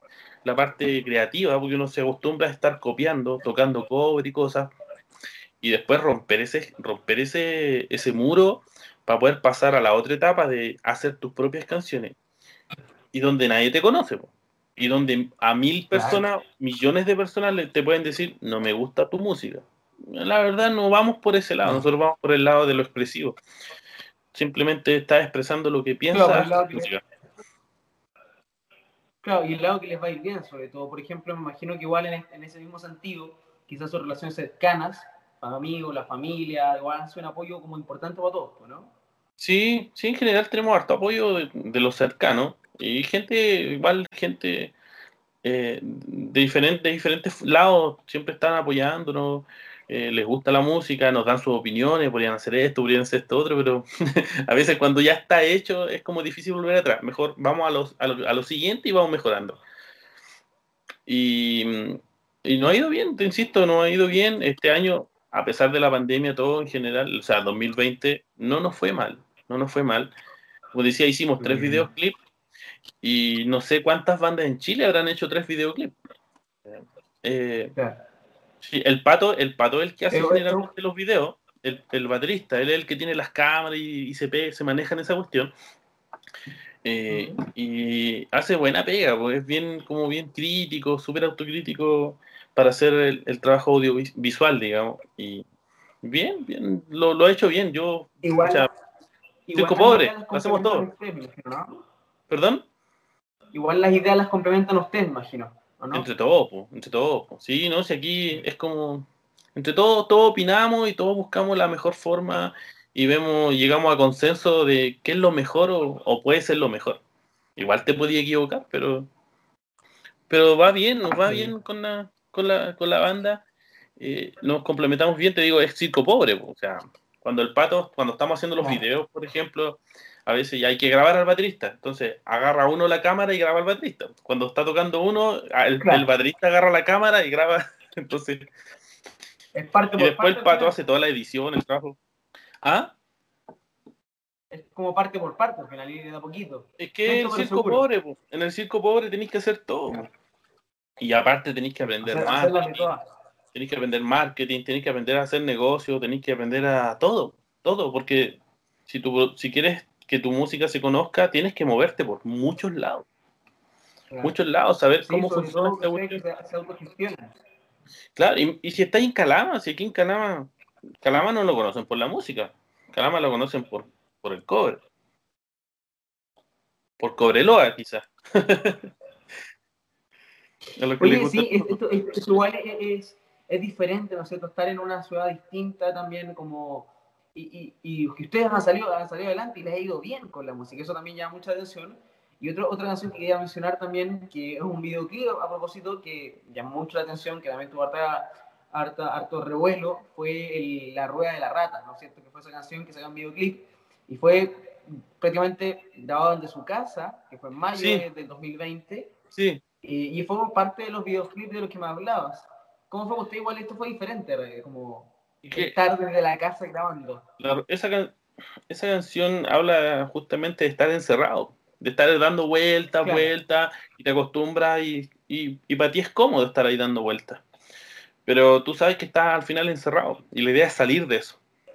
Esa es la, esa es la, la idea de esa canción. Como dice, oye, hay más cosas afuera, hay más cosas afuera. O sea, hay que salir de esa rueda. Eh, eh, entonces, es, y, y, justamente se dio que estábamos en esto de la pandemia, de todo encerrado, pero nosotros siempre con el anhelo de salir de eso. Y grabamos, grabamos, fue entretenido grabar porque nos estaba monitoreando desde Santiago, con, con la canción Cambia también, nos monitoreaba el, el, productor nos monitoreaba de Santiago, nos decía, ya arregla esto, y luchando con la latencia, que se atrasaba el internet, que la cuestión se quedaba pegada, que el de allá no escuchaba bien, que el de acá no escuchaba bien, que la configuración, súper complicado, súper complicado, pero lo logramos. Pero lo sacaron adelante al final. Sí, sí, sí, tú digo, es un... Oye, ¿y demoró, y, y ahora... demoró mucho tiempo sacarlo adelante? Fue, fue difícil, como entiendo. Mm, Mm, no sabría decirte. Es que los tiempos son. El tiempo es como decía Albert Einstein. ¿Ah? eh, es algo no, eh, rel relativo. Relativo. Hay cosas. Sí, en el tiempo que tú te puede parecer algo importante, pero a lo mejor puede ser urgente, importante, o a lo mejor no lo es. Entonces, una cosa que queda ahí a, a, a, criterio de uno. Para mí fue en el tiempo que tenía que ser. Lo que hicimos han sido los tiempos con, correctos, yo creo. No, no, tengo por qué criticar ese, eso. Lo hicimos y lo hicimos, si lo hicimos bien o si lo hicimos mal, lo vamos a mejorar. Pero así funciona. ¿Te gusta, ¿te gusta la ciencia o no? Son, son medio científicos de repente, ¿no? El Felipe, el Felipe va, se va por la astrofísica, ese loco es como lee harta cuestión así. Yo soy más de lo técnico. Yo soy más de lo técnico. El Pato igual es como más técnico. El, el, el, el Pablo es como más filosófico, digamos. Él es abogado además, entonces tiene eso y está ahí, es súper culto. Eh, en general todos tenemos nuestras características. hemos logrado complementar en todo. Porque a veces si te vayas en temas sí. muy profundos y el otro no te va a entender, es complicado, pero hemos aprendido. Claro, sobre todo la astrofísica que me llamó la atención es que me dijiste como el tiempo relativo, como, como de, de, algún lugar tenía que venir. Ah, pero es que, sí, pero es que, es que, la verdad esas son cosas ya como de cultura universal, o sea, todos deberían manejar esa información. Claro, sí, totalmente de acuerdo. Oye, Rodrigo, ¿y ustedes este año eh, tenían... Se queda pegada esta cosa, parece, ¿no? Le, ¿Cómo? Se queda pegada esta cosa un poco, espérate. Sí, más o menos, como anda medio, anda medio lento. Bueno, cosas, de, sí. cosas del internet. Ustedes, yo te quería preguntar, por ejemplo, este año, ¿no es cierto? Ustedes, me imagino, tenían muchos planes, tenían quizás shows, tenían, eh, no sé, eventos en, en algunos lugares. ¿Les afectó, imagino, en la, ¿Mm? en la, en la el, digamos, el cronograma, la programación que tenían para el año, ¿no? 2020, hablemos. ¿Te afecta? Por el 2020 teníamos pensado así, pegarle una vueltecita así, y, no sé, tocar en La Serena, en Santiago, en Conce, una cosa así. Estamos ahí analizando, yeah. buscándolo, o hacer un evento, llamar, traer un artista conocido, traerlo a, a, a Calama, pero pues, esos planes sí, los planes de, de, seguir haciendo música no se trancaron, o sea, nosotros seguimos haciendo música y, y este, esto del EP que estamos armando ahora, o que ya está terminado en realidad, esto es un, es un proceso, un ciclo que estamos cerrando. Creo que 2018 hasta 2020 fue el ciclo y lo estamos cerrando con este EP. Y ahora estamos partiendo ya creando canciones nuevas. El día domingo tuvimos un ensayo, el primero del 2021 y el primero de, después de mucho tiempo sin juntarnos a ensayar, solamente a grabar. Entonces, y, y fue bien fluido el ensayo, fue bien entretenido. Eh, eh, se notó el estado físico. que tocar de verdad que te, te, Claro, estar con el instrumento. Imagínate el baterista todo el rato ahí dándole, tocando, ensayando. Es, es pesado. El, es como volver al training. Pues claro, y sobre todo no, no, estarse juntando y no estar con la rutina que tenían antes, de, de estar juntándose siempre. Justamente. Justamente. Ahora, ahora no, pues ahora ya retomamos eso. Ojalá que podamos seguir, porque no sé cómo lo vamos a hacer. Pero de alguna forma vamos a tener que mantener la, los ensayos está complicado el tema de las pandemias. La pandemia nos ha afectado en ese sentido. Tocar en vivo eh, se echa de menos. Tocar en vivo se echa de menos, estar con la gente. eh, esa ansiedad que te produce antes de llegar al escenario. Son cositas como bien entretenidas que, que se echan de menos. Se echan de menos. Eh, que, no sé, que cambiarle cuerda al instrumento antes de tocar, cuerditas nuevas. no sé, en mi caso del bajo, siempre estoy tratando de tener cuerdas nuevas, pero cuando vas a tocar, en especial tienes que tocar con cuerdas nuevas porque el sonido de tu instrumento se resalta. Eh, todas, esas, todas, esas, todas esas cositas son como que se extrañan. Se extrañan saber cuánta gente va a llegar o no va a llegar, porque pasa, pasa que podéis tocar a eventos vacíos. Claro, y más encima con lo que, con lo que hablábamos al comienzo, que, con lo que empezamos hablando del tema de que en los restaurantes, en los locales eh, de música no van a poder poner música ahora, en fase 2 y fase 3, y eso también igual lo limita, limita mucho más a las bandas, a los músicos, porque si se pensaba que podían volver a los locales a tocar en vivo, ahora con esto claramente no, no, va a ser muy no, difícil. Imposible. Igual ustedes, ¿cómo, reciben esa noticia? Igual la reciben malo, ¿no? Eh, sí, es que, como, es que no sé, no sé cuál es la, quién es la mente ahí detrás de todo eso, quién, quién se le ocurren esas brillantes ideas, eh, eh, quién mueve los hilos, quién mueve, no sé, no sé qué, qué pasará ahí. Es, es, llega a ser ridículo. Creo que la música es algo de todos los días, es algo que es parte de la vida. Eh, mm, las películas tienen música. Imagínate una película sin música. Imagínate una película sin música. Incluso en las épocas del cine mudo, no hablaban los personajes, pero sí había música. Entonces, o había un pianito sonando, había un pianito sonando, pero había música. Y las expresiones hablaban por sí solas, pero la música estaba porque le daba, le daba las tensiones al, a lo que se quería hacer. Tocaban música triste si la acción era triste. Estoy hablando de lo, mucho tiempo atrás, por los tiempos de las películas de Charles Chaplin, donde estaba la música, siempre estuvo presente la música y siempre ha estado y siempre va a estar. La gente se comunicaba por música, la gente adoraba a los dioses con música. Y, y ahora vienen unos ridículos, porque es ridículo. Y te dicen, no, es que vamos a prohibir la música. Lo siento, por más que la prohíban, va a estar siempre presente. Es una cuestión, es casi como el aire siempre está, siempre está en el ambiente y, en los grupos sociales, sobre todo cuando uno se junta con amigos, ustedes, por ejemplo, no sé, tú estás con tu familia, o incluso estás solo, simplemente estar solo, siempre está, uno está con música en todo momento. Entonces también eso es súper complicado. imagínate. Imagínate tu corazón, el corazón, el latido, tiene ritmo. o sea, entonces es ridículo. Es la parte más humana que tenemos o sea, biológicamente hay música. Eh, los astros, hay, hay estudios de que los astros emiten sonido. Entonces, no, está ahí, es una cuestión ridícula, no podéis cortar la música. No la puedes cortar. Quizá la intención de algún brillante genio dijo, si cortamos la música no van a haber más misas clandestinas. Eh, no sé, como el famoso el famoso, el cachaguazo, le podríamos decir. El cachaguazo, le podríamos decir. El carrete allá. Pero en todos lados, ahora, si es ilegal o no, me da lo mismo. Si lo que pasa es que lo que tenemos que, tenemos que cuidarnos, tenemos que evitar los roces con las personas, digamos, en muchas personas, porque aumentan las posibilidades de contagio. Claro. Sí, al final es, cuidarse, cuidarse más que nada. Cuidarse. Eh, con, precaución, con las medidas. Ya, si quizá a uno no le va a pasar nunca nada, pero hay personas que hay personas que le afecta. A uno no, nunca. Pero hay personas que sí les va a afectar. Yo, yo soy súper escéptico de la, no del, del, del, virus en sí, sino que soy súper escéptico de la forma en cómo se está tratando. No hay una estadística de decir, vaya, murió de COVID. o sea, me estoy yendo para otro lado, lo, lo mío es promocionar la, la, música, pero en mi opinión, digamos, creo que en general varios opinan igual. Eh, eh, somos personas, somos músicos, pero también somos personas con opinión. Entonces, digo, digo, la estadística no me funciona, la gente no muere en sí de COVID, muere de otras cosas que tienen y se asocian al, al, al, virus, digamos. Pero debería ser más concreto. Y volviendo a la música, debería...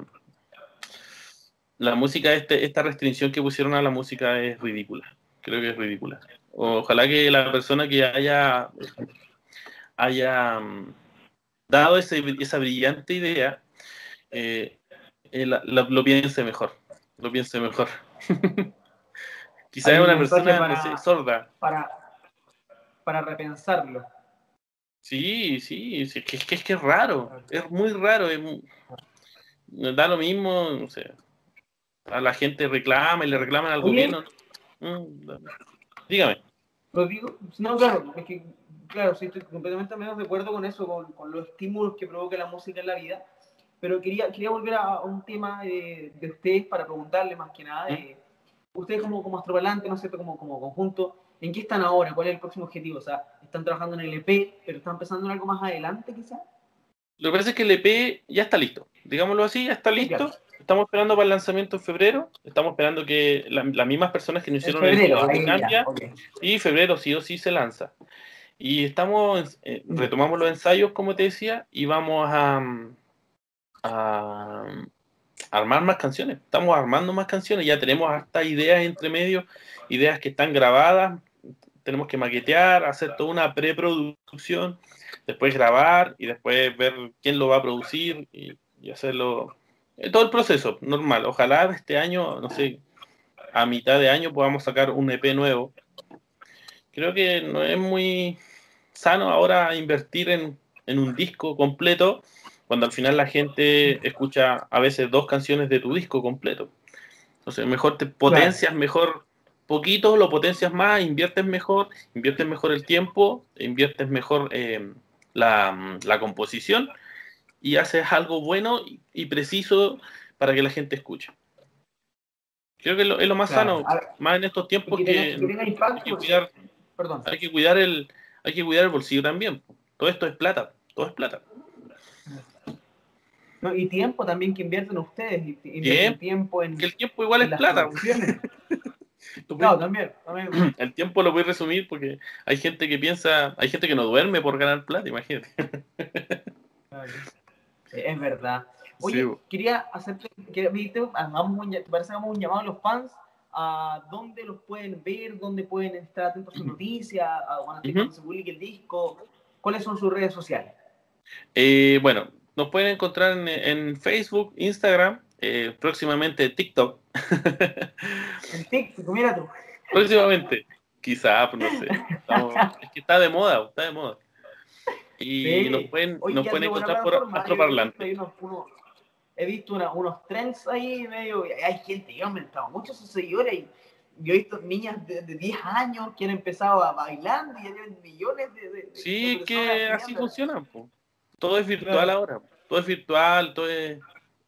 Es como la vida bonita que te la muestran las redes sociales. Son Claro. todo, en redes sociales son todos exitosos. No, es, es Entonces- impresionante eso. Es, es un gran cambio. ¿Y cómo se llaman en, en Facebook Entonces, y en Instagram? No, Instagram. En Instagram y Facebook nos pueden encontrar por Astroparlante o Astroparlante Chile. Pero en general Ya. Astroparlante te aparece inmediatamente. El nombre no existe, o sea, es nuestro. No, en, en Instagram yo vi que era Astroparlante Chile. Así Sí, Astroparlante para- Chile. para Pero si buscas no Astroparlante te aparece igual. Claro, no tiene ningún guion bajo, no tiene ningún No, nada. nombre de correo, Astroparlante Sí. Chile. Spotify también, Astroparlante. Spotify, eso mismo, las plataformas donde nos pueden escuchar. Spotify, eh, Apple Music, Deezer, Amazon Music, todo- ahí están todas las.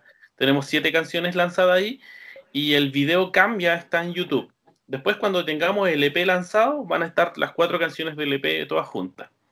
Que, y, vamos, y ahí ya se va a formar un conjunto de 11 canciones, que son las 11 canciones que hemos hecho, hemos trabajado desde el 2000, desde 2018 2000 y parte del 2016 también, hasta la fecha.